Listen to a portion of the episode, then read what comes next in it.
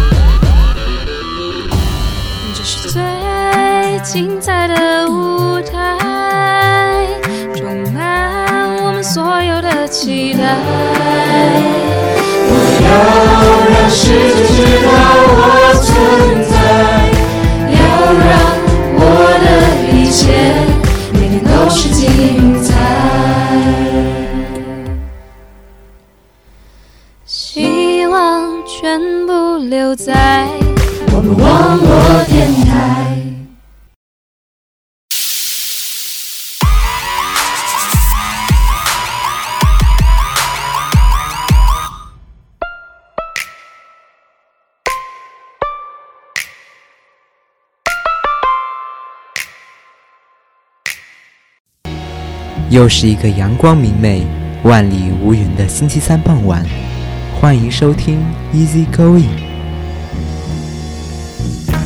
一周已经过去了一半，你是否还在补周一的金边、周二的五三，或是在期待着隐藏了十多年的 MPY？这时候你就需要 EG 来做你冬天的凉席，夏天的棉袄。我们最喜欢做的事就是雪中送冰，渭城朝雨浥轻尘。客舍青青柳色新。我是主播苏无烦。我是帅哥高奇清。呸！游戏结束了，快录节目去。好啊！欢迎收听由温州主要网店推出的 Easy Going，大家好，我是主播苏无烦。我是主播高奇清。这是我们第一期节目，所以我们现在非常的迷茫。我们不知道 Easy Going 这个节目该做什么，我们原来以为 Easy Going 是非常简单的，因为它的名字叫做 Easy。但是 However，but 它非常非常的难做。对我们已经花了连续三个星期做了我们非常好听的片头，然后我们将在这一个已经放假的下午，是的，待在闷热的录音棚里。在录制节目。好，从本期开始，我们的 Easy Going 将会分成三个板块。第一个板块是校园生活，第二个板块是奇闻趣事，第三个板块是由我来给大家说书，而高吉星在旁边为大家评论的历史小讲堂。好，下面让我们进入第一个内容：校园生活。那么我们切入正题，我们今天要讲什么呢？问你啊，我怎么知道要讲什么？哦，我知道了。最近由于学业的繁重和中午午休的无聊，我们开发出了一款非常有意思的娱乐项目就是——打电话给客服。哦，我们先后打给了大宝 SOD 蜜、伊利、蒙牛、六神花露水、纽崔莱蛋白粉。当然，最有意思的还是打给五三，因为它使我脱发。哦，那我们就重温一下那个场景。在一个秋日的午后，一群男生围在一台电话机旁，不知道在干什么。他们鬼鬼祟祟地拿起电话听筒，按下按键。不一会儿，在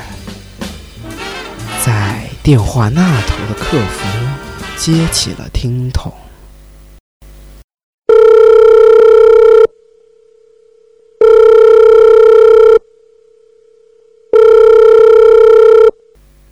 喂，你好，这里是浙江科学出版社、首都师范大学出版社五年高考三年模拟客服热线。所以你就是五三喽？是的，我们这里是同。我知道了，就是跟你说啊，你这个五三不行哎。请问先生您贵姓呢？我说你这个五三不行，我说你这个五三有问题。请问您对我们的五三有什么样的困惑？哦，在下姓王，名后雄。请问您对我们的五年高考三年模拟这本书有什么样的意见或建议呢？你这本书呢，怎么说呢？题目呢太难，使我脱发。你知道吗？我做你们这个高一的数学，集合才刚做了一半，我头发就掉了一半。那我写完了，是不是我头发就没了？我一个小小年纪成为光头，你让我以后怎么找女朋友？哦，不好意思，请问平先生，您使用的是怎么样封面的五年高考三年模拟呢？你帽子的颜色。嗯，哎不是不是，就是那个高一的蓝色的那个，上面有点你帽子的颜色。那你说这该怎么办呢？这个不是我们出版社的问题，这个是您自身的问题。哟，我写你这题目，然后难到了我头发都掉了，这不是你的问题。这个是您自身对这个题目的问题，不是我们。那你的意思就是说我堂堂的温中学子学习不够好了？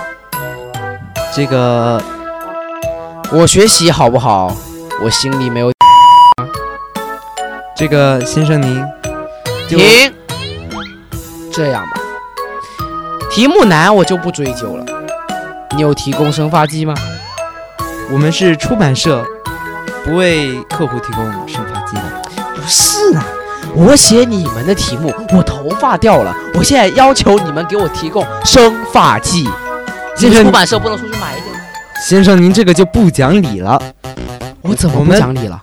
头发精华富含蛋白质啊，牛蛋白质是牛肉的六倍，掉了一半哎哥。我在东北混了三十年，不是白混的。你现在这样子记我，我们出版社哪里来的生发剂？我买这五三，我为了提高我的成绩，你出这本五三，然后卖给我们，你自己赚了钱是吧？现在我脱了发，你又不给我生发剂，原来对我们两方都好的，现在你让我裂成这个样子，你让我怎么办？如果你执意不提供生发剂，那我们只好下个月法庭上见了。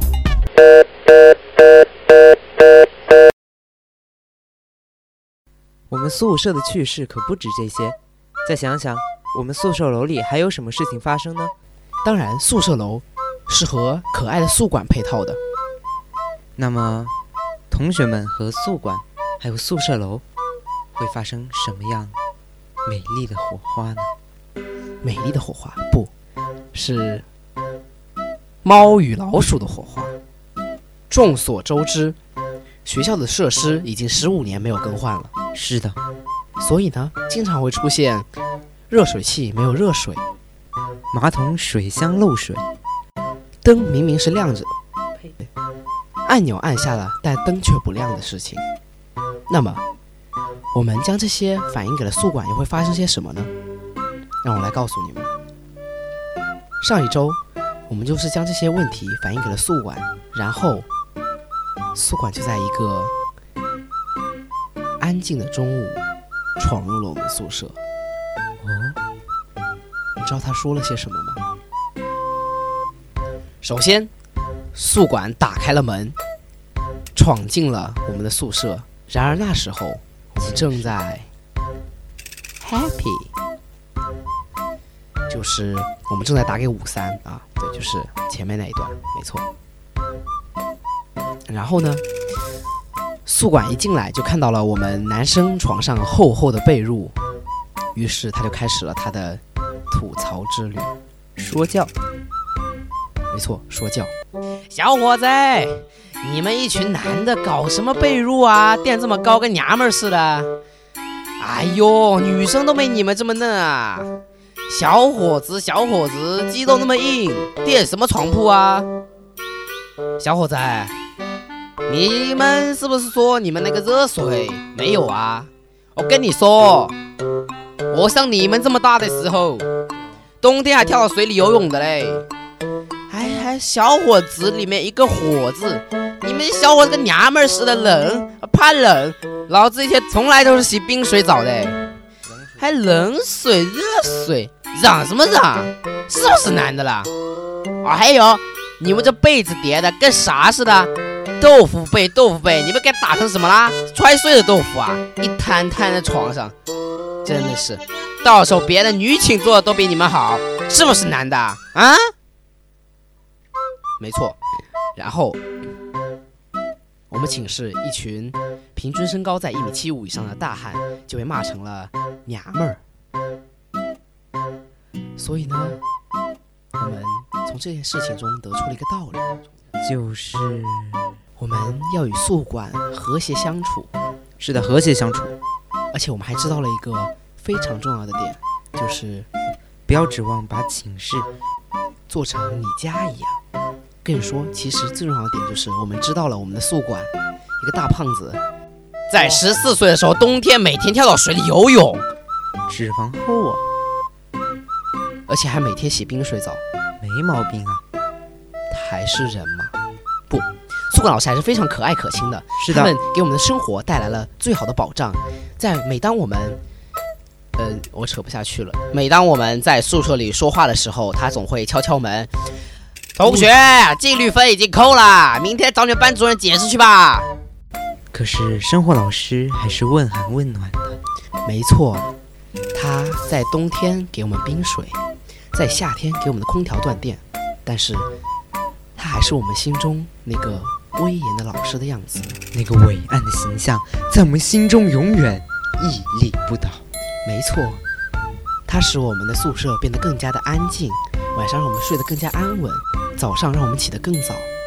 所以呢，我们的学习离不开宿管，离不开这可爱的宿舍。看完了小世界，我们再来看看大世界。在校园外面又发生了怎么样的奇闻趣事呢？让我们来看一下，在全世界都非常有名的曾经的麦当劳，现在变成什么样子？近日，麦当劳公司正式改名为金拱门。金拱门，没错，就是金拱门。你知道这金拱门名字怎么来的吗？哦，难道就是那金色的 M 上面有两个拱？没错，这就是金拱门。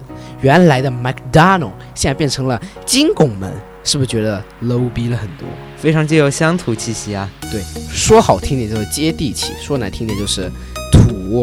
当然，这个金拱门的名字也引起了很多段子手的兴趣，比如说我们两个，金拱门这个改名是从它的商标来的。那么以此类推，那么肯德基就可以改名为你大爷，德克士就可以改名成李白鸟。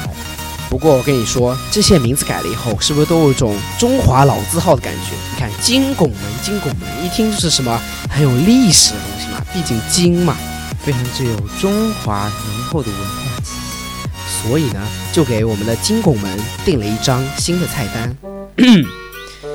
金拱门大饭店，欢迎您的来临。第一道菜，招牌肉夹馍。就是汉堡嘛，第二道菜，油炸土豆条。是薯条吗？第三道菜，鸡蛋灌饼。是蛋挞，第四道菜，冰镇鹤饮。这是冰咖啡。嗯，是吗？不是可乐吗？这是可乐啊啊 啊！我服。没事儿，咱继续说菜单啊。热带气旋雪糕。麦旋风嘛，对呀、我跟你说，这是对于我们老百姓的。假如是商业人士过去，我们还有另外一条菜单：金山、汉堡、金鸡、鸡块、金条、薯条。金砖，哎，wait，金砖是啥？就是金砖啊。商业人士来能不给金砖吗？哦，金砖是不是就是派呀？难道不是真的金砖吗？哦，好吧，那就是派了。当然呢，还有麦当劳最重，呸，金拱门最重要的金爷。就是麦当劳叔叔吗？哦，现在改名了，现在改名叫什么的来着了？嗯，金拱门叔叔。我勒个去去！这么说来的话，以此类推，我们可以来个更加洋气化的名字。洋气？没错，麦乐鸡块变成金鸡炸串，麦香鱼堡变成金龙鱼夹馍，麦乐裤变成奶油金水，麦旋风就是金蟹搅搅冰。是不是感觉金拱门改了名了以后，反而有更大的商机了？这么一来，中国的老百姓们就更喜欢金拱门了。没错，那么我们作为一群有爱心的小同学，我们现在打算建议其他洋气的集团也改个名字，比如说星巴克改成美人鱼咖啡，Omega 手表改成电阻手表。百事可乐改成太极汽水，耐克改成勾牌运动用品，法拉利改成马牌汽车。不能少了我们的跑车之最拉布兹尼。什么玩意儿？拉布兹尼是什么？就是牛排汽车呀。牛排？就是兰博基尼。哦，我还以为是那个牛排。好，下面让我们进入历史小讲堂。我们把眼光聚焦到三百多年前的西藏，当时是清政府掌权，在西藏设有班禅和达赖。当时五世达赖罗桑嘉措掌权，他在职权的期间重修了布达拉宫，建造了黄教十三陵，他成为了西藏最伟大的政治领袖。然而。到了晚年的五世达赖，已经不大过问政事。他为了让自己专心经典著作，将一切政权任给第八桑杰嘉措主持治理。桑杰嘉措呢，就是这个第八的名字，而第八就是和班禅、达赖一样的职务名称。第八这个职务呢，是达赖身边的亲臣重臣。在康熙十八年。也就是一六七九年的时候，被五世达赖奉命为第八。年轻的桑杰嘉措承担了五世达赖的重托，将旺盛的生命投入到西藏政权当中。然而，短暂的三年过后，一六八二年，六十六岁的五世达赖病逝于布达拉宫。但桑杰嘉措为了稳定局势，决定秘不发丧，也就是对外界说。五世达赖还活着，然而在幕后是由桑杰嘉措他自己掌权。他利用五世达赖的名义继续掌控政权。他在暗地里又悄悄查房，寻找五世达赖转世灵童的下落。这位灵童就是著名的六世达赖仓央嘉措。我们今天要讲的就是他的故事。其实仓央嘉措。哦仓央嘉措生长在青藏高原一个偏僻的小城县里，那里的人们崇尚爱情。其实仓央嘉措的心愿也真的非常平常，他也不过是想和心爱的女子守在这片熟悉浪漫的土地上，和一湾清水、一片白云、一片草滩、几只牛羊相依，平静的度日子，相安无事。他们一起放牧，一起写诗，生一双可爱的儿女，拥有世间最平凡的幸福。然而，仓央嘉措却得不到这种幸福。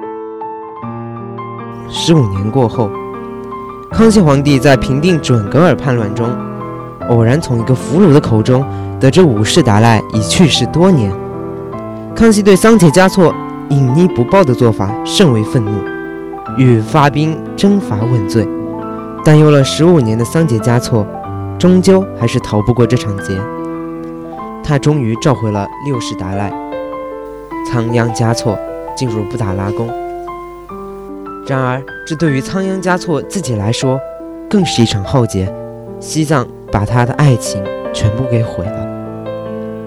一六九七年的十月，在拉萨举行了一场盛大的坐床典礼。十五岁的仓央嘉措正式入主布达拉宫，成为第六世达赖喇嘛。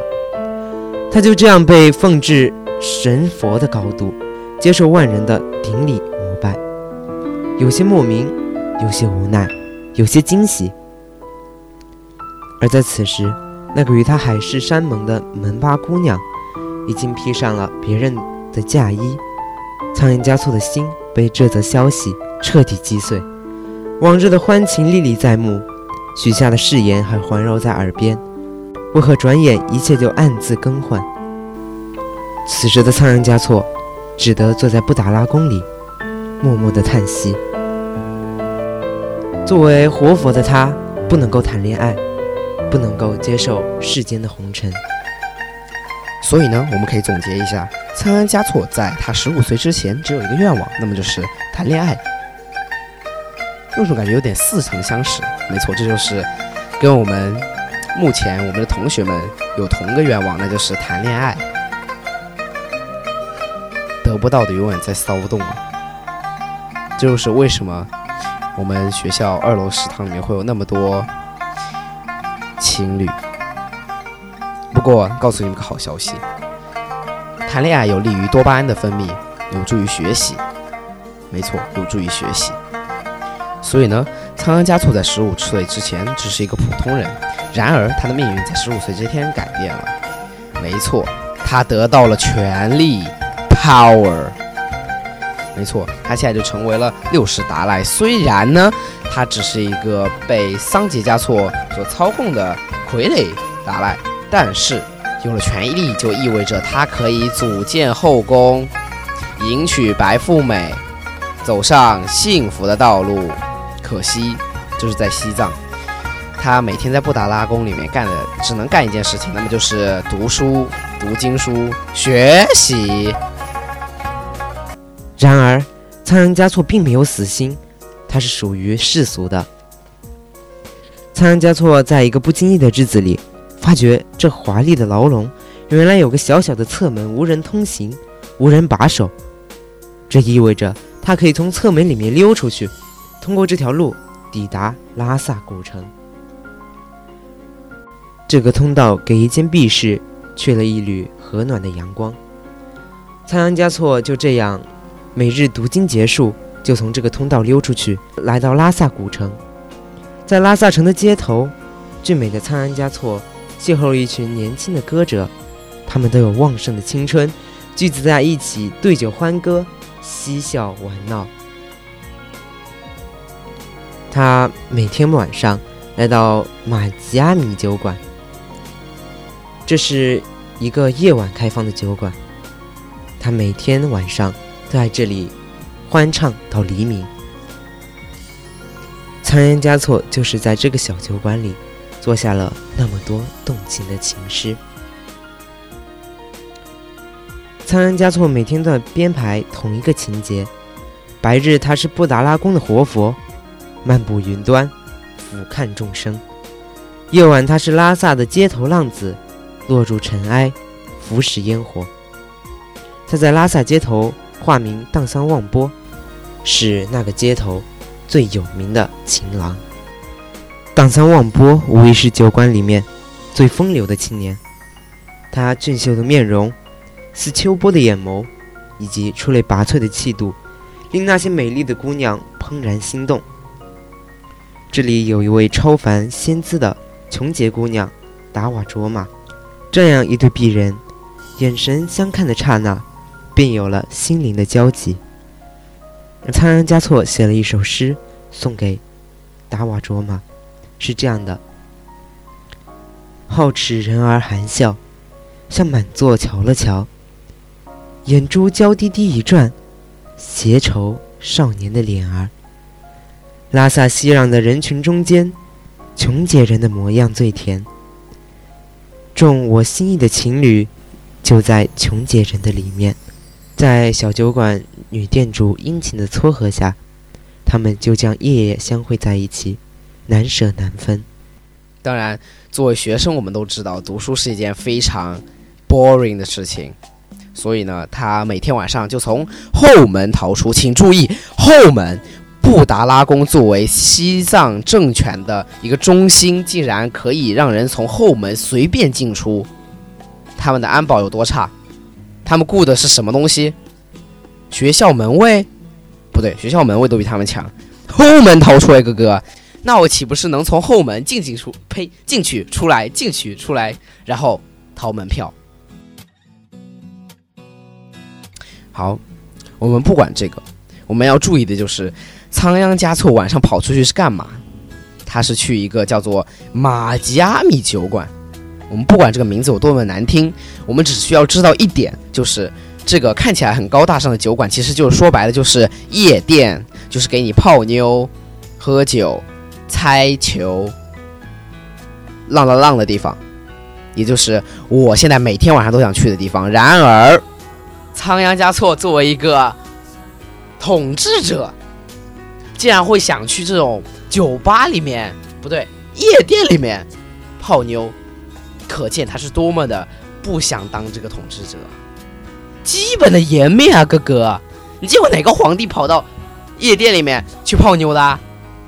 在这个夜店里面，总不能说“大家好”不对，总不能说“嗨，美女，我叫仓央嘉措六世达赖”，这不大可能对吧？他是逃出来的，所以呢，他就化名叫做荡桑望波，呃，荡跌宕起伏的荡，嗯，就代表着他很放，呃，不对，在酒馆里面很荡，你懂的啊。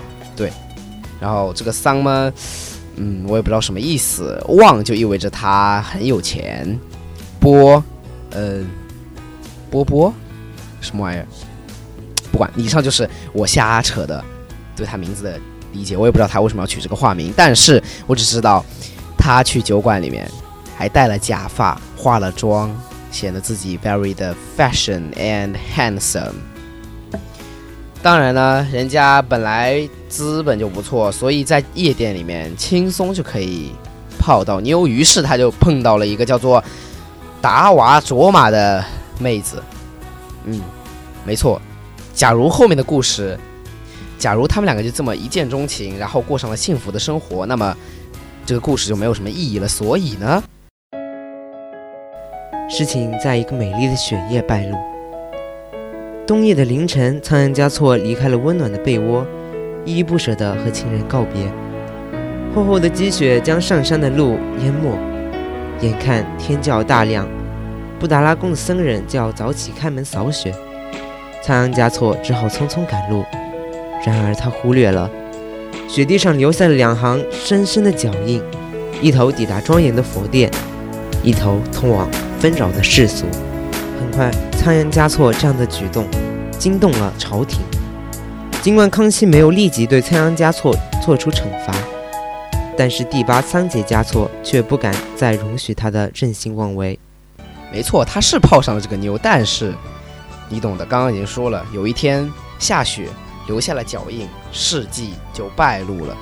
你想想看，一个统治者每天晚上跑到夜店里面去泡妞。这要是被发现了，名声岂不是 GG 了？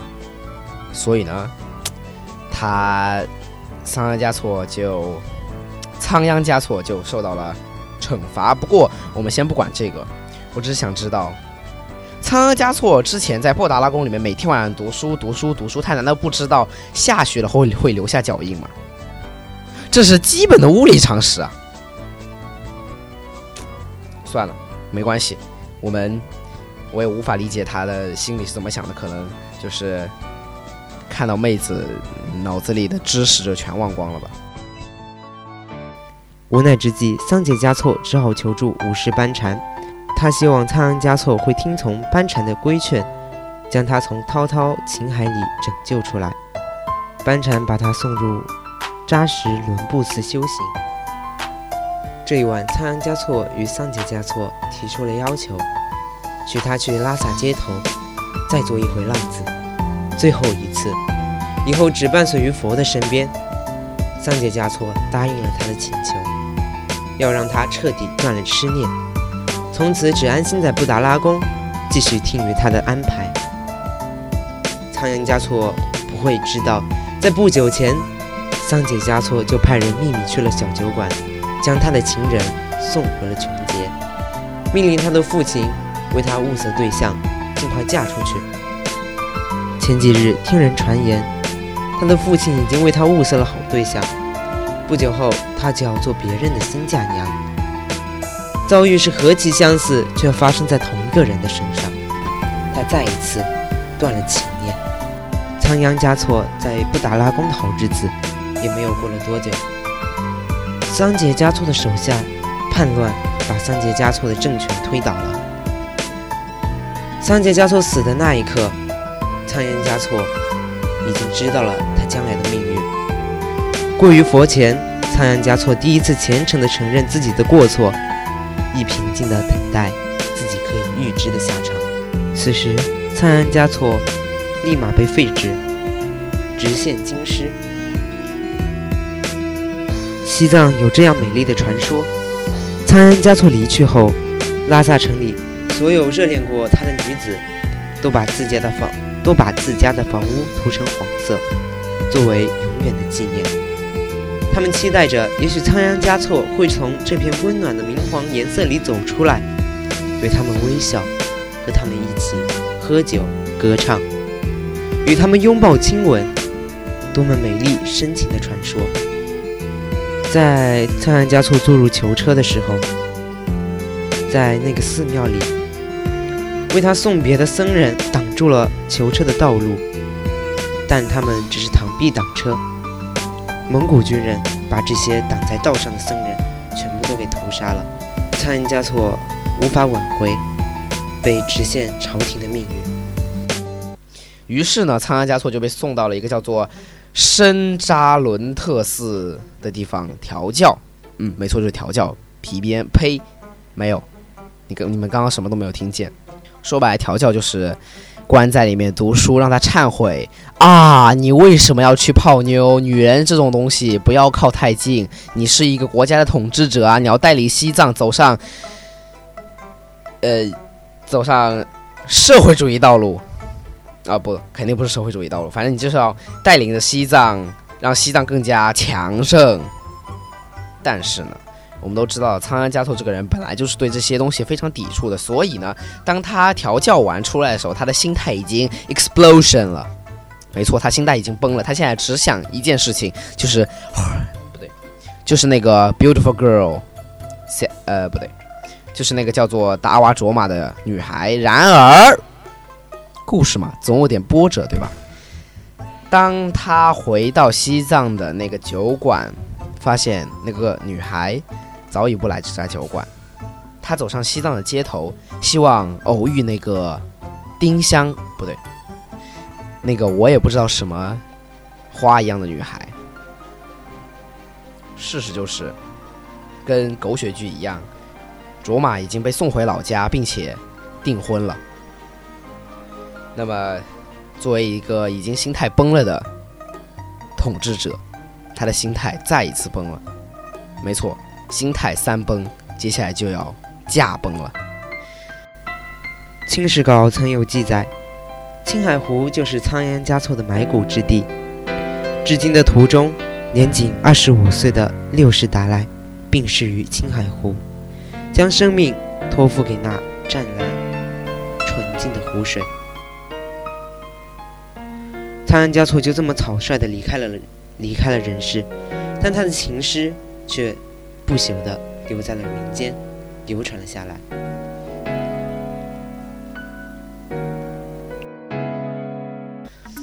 在出来之后，很快傀儡政权就被推翻了，这又意味着，我也不知道意味着什么。但是按照正常套路来说，仓央嘉措应该是要被关起来了，没办法。人家作为政治的牺牲品，所以说呢，当官有风险，所以我们还是做一个社会主义的接班人，在工人阶级里发光发亮，带着工人阶级再一次登上政治舞台，嗯，其实是历史舞台。所以呢，仓央嘉措被押送回朝，但是人家心态已经崩了三次了，生活已经没有什么意义了，所以呢，他就驾崩，不对，说白了就是圆寂于青海湖畔。可能是因为海拔太高，心态崩了，然后大脑输氧不够，然后就猝死了。嗯，这是我的理解。所以呢，这个故事告诉我们一个什么？就是恋爱有风险，泡妞需谨慎。啊呸，不对，这个不是其实真正这个不是真正的主旨，这个主旨就是告诉我们，告诉我们什么呢？这是一个唯美的爱情故事，悲惨啊，我流泪了。其实呢，这个故事，这个故事就一个主旨，就是当官的不要出去浪，乖乖当好你的班，做好社会主义的接班人，带着我们的国家，带着我们的西藏，走向更好、更大的远方。啊！披马喂柴，周游世界，都是不大可能的。所以，好好学习，天天向上。我们是共产主义的接班人，共产主义好啊！Easy Going 由温中左阳网络电台出品，这就是本期 Easy Going 的所有节目。感谢大家收听，谢谢大家。